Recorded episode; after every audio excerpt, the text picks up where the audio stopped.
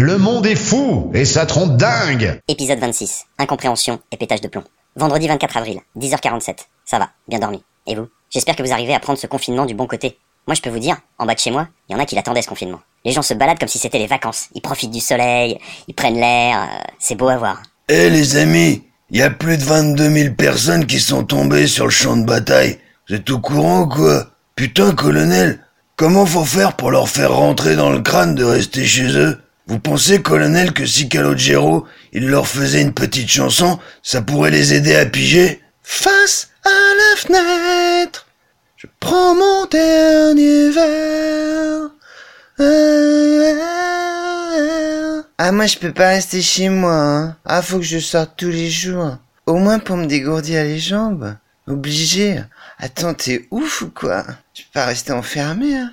Franchement, je sais pas quoi dire. Confinement. Qu'est-ce qu'on peut ne pas comprendre dans ce mot? Si tout le monde a besoin de sortir tous les jours, c'est plus un confinement. Remarquez, c'est à l'image du gouvernement. Pas vraiment discipliné le français. Toi, tu es raciste envers le français. Je t'emmerde, je suis né à la tronche en France, à Grenoble, d'origine bien mélangée. Et pour moi, je suis simplement un être humain, sans couleur ni étiquette. Un Grenoblois Hein, Calogero Hein, tu connais bien Grenoble, toi, hein? Et dire que Grenoble, c'est une des villes les plus polluées de France. Les montagnes, elles doivent kiffer avec la nouvelle qualité de l'air depuis que les véhicules ont cessé de créer des bouchons en polluant à outrance. Sans vergogne. Bref, je comprends pas tout sur ce confinement, et les différentes réactions. Tout comme vous, je vois passer les multiples infos. Et je note que je suis quand même loin de péter les plombs comme certaines personnes. Voici le top 5 des grillages de fusibles sur lesquels je suis tombé. Quoique, dans des moments pareils, euh, on sait plus. hein. Si ça se trouve, les personnes dont je vais vous parler sont des génies. En 5, Fabio. C'est pas son nom, je lui ai créé un petit nom. Alors lui, il s'est déguisé en chien pour sortir de chez lui. En 4, Véronique Beko. Hmm, ça donne envie de faire des bisous. Elle, elle bosse au Pôle emploi de Paris 18e. Et elle a trouvé, enfin, elle a inventé un message que tout chômeur attendait. Restez chez vous.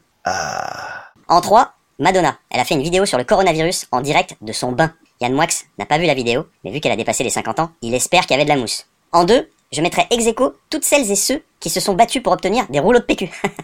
Bravo à vous, pouce en l'air. Et l'Oscar du plus gros délire revient à Lola Taylor, star russe du cinéma porno qui offrira une nuit torride à celui qui découvrira le vaccin contre le Covid-19.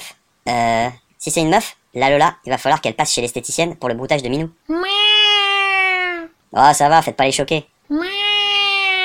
Le monde est fou et ça trompe dingue